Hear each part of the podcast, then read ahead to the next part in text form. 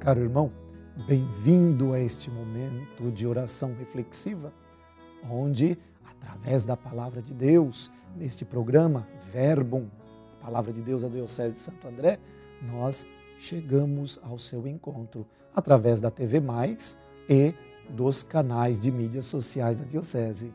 Eu sou o Padre Romeu, sou da Paróquia Santíssima Virgem, na região Rude Ramos de São Bernardo do Campo, e hoje, 19 de abril, estamos no tempo da Páscoa, é a segunda semana da Páscoa.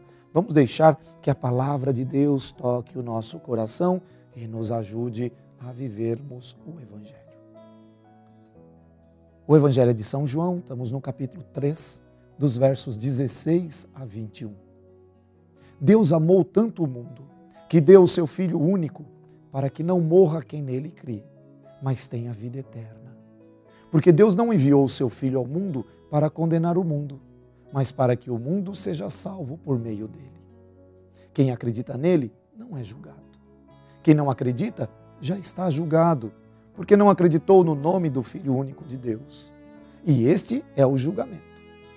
A luz veio ao mundo, mas as pessoas preferiram as trevas em lugar da luz, porque suas ações eram más. Quem pratica o mal odeia a luz, não se aproxima da luz para que suas ações não sejam reprovadas. Quem pratica a verdade vem na direção da luz para que suas ações sejam vistas, porque são feitas em Deus. Para nós, esta é palavra de salvação. Que evangelho maravilhoso. Sabermos que o amor de Deus é maior do que os nossos pecados. O amor de Deus é maior do que os nossos defeitos. O amor de Deus é maior do que tudo. E Deus amou de tal forma o mundo que nos deu o seu maior presente, seu Filho único. E se acreditamos nele, temos vida eterna. Acreditar é muito mais do que uma coisa lá interna, onde eu acredito ou não acredito. Acreditar é aderir.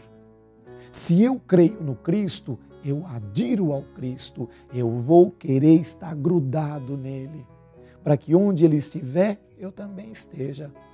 Por isso, São João vai nos deixar claro: há dois grupos. Um grupo que é da luz e um grupo que está se afastando da luz. Então, quanto mais eu me afasto da luz, mais próximo das trevas eu chego. Ele diz: quem são os da luz? São aqueles que se descobriram em Cristo e não têm medo de viver, não têm medo de ser irmão, não têm medo de partilhar os dons e as graças, porque afinal de contas sabe que tem um Pai amoroso que não vai lhe deixar na necessidade. Quem são aqueles que estão caminhando para as trevas? Aqueles que ainda estão no medo, aqueles que ainda estão fechados, que não se deixam conduzir pelo Espírito Santo de Deus e por isso vivem na lógica do mundo. Quem pode mais chora menos, ah, eu sou mais esperto, ah, eu isso, aquilo, outro. Esses, de alguma forma, estão cavando a própria sepultura. Por isso, ele vai dizer: pratique a verdade. Seja um filho da luz.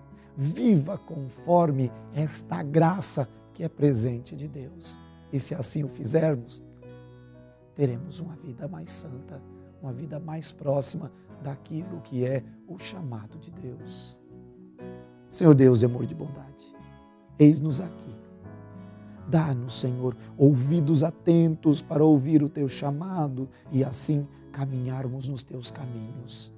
Dai, Senhor, que iluminados pela tua palavra, fortalecidos no teu espírito, caminhemos no Evangelho. Se por acaso, Senhor, nos desviamos, chama-nos de volta. Dá-nos viver conforme a tua luz para vencermos as trevas do pecado e do mal. Tudo isso te pedimos porque cremos na tua graça, no teu amor e que o teu Filho é o nosso Salvador.